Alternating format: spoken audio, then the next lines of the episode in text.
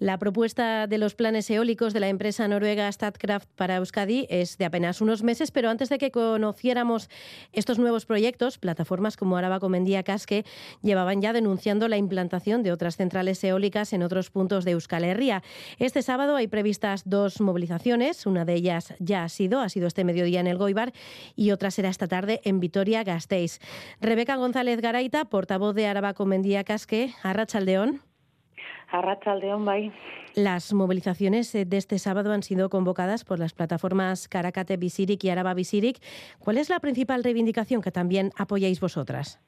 Bueno, pues la principal reivindicación es que los montes son espacios naturales a conservar, no son zonas de, sacrificio como nos lo están vendiendo. ¿no?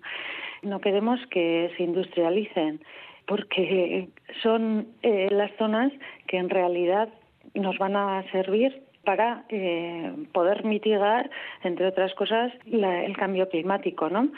Tampoco queremos su privatización, porque al final son espacios comunales o de utilidad pública que tienen que seguir siendo para el uso eh, común de todos, ¿no? No puede ser para beneficios de oligopolios a los que poco les interesa pues, las poblaciones que, que hay alrededor o las personas o qué, biodiversidad acogen estas zonas, ¿no? Estas hábitats. Entonces vemos que eh, a través de estas infraestructuras se va a producir una fragmentación del territorio pues a nivel bastante global y a nivel local.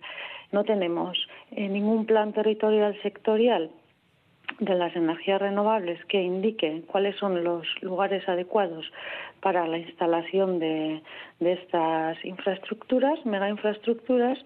Eh, también queremos decir que eh, según la ley de las directrices de ordenación del territorio, estas infraestructuras deben ser eh, coherentes con la conservación de la biodiversidad y de estas zonas naturales y con la conservación también de, y protección de, la zona rural, ¿no?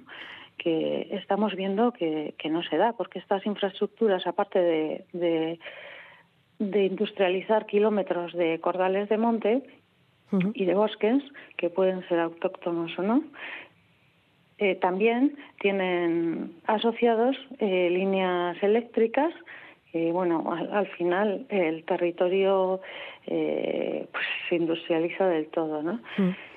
Y, y, lo que pedimos, eh, simple y llanamente, es que sean zonas de exclusión, ¿no? Como nos lo dicen nuestras nuestras leyes y les hacemos caso, por supuesto. Mm. Ambas protestas, eh, la que se ha realizado ya en el Goibar y la que se va a hacer esta tarde en Gasteiz, en la Plaza de la Virgen Blanca, em, se ha querido escenificar de una manera muy visual eh, estas denuncias que hacéis. Eh, lo hacen con la construcción de una torre eólica de 200 metros, que es claro lo que se van a encontrar los vecinos y vecinas de las zonas en las que se va a poner pues una instalación eólica, ¿verdad?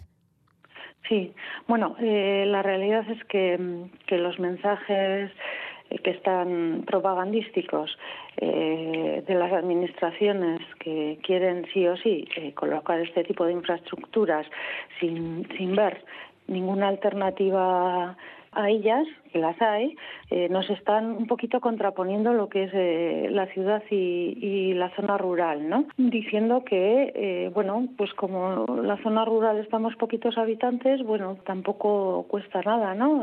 ponerlos o se puede sacrificar porque la ciudad al final pues son más habitantes y lo que decimos es que la ciudad y el campo y las zonas naturales son parte de, los mismos procesos que se dan en la, o sea, formamos parte de los mismos procesos que se dan en la biosfera.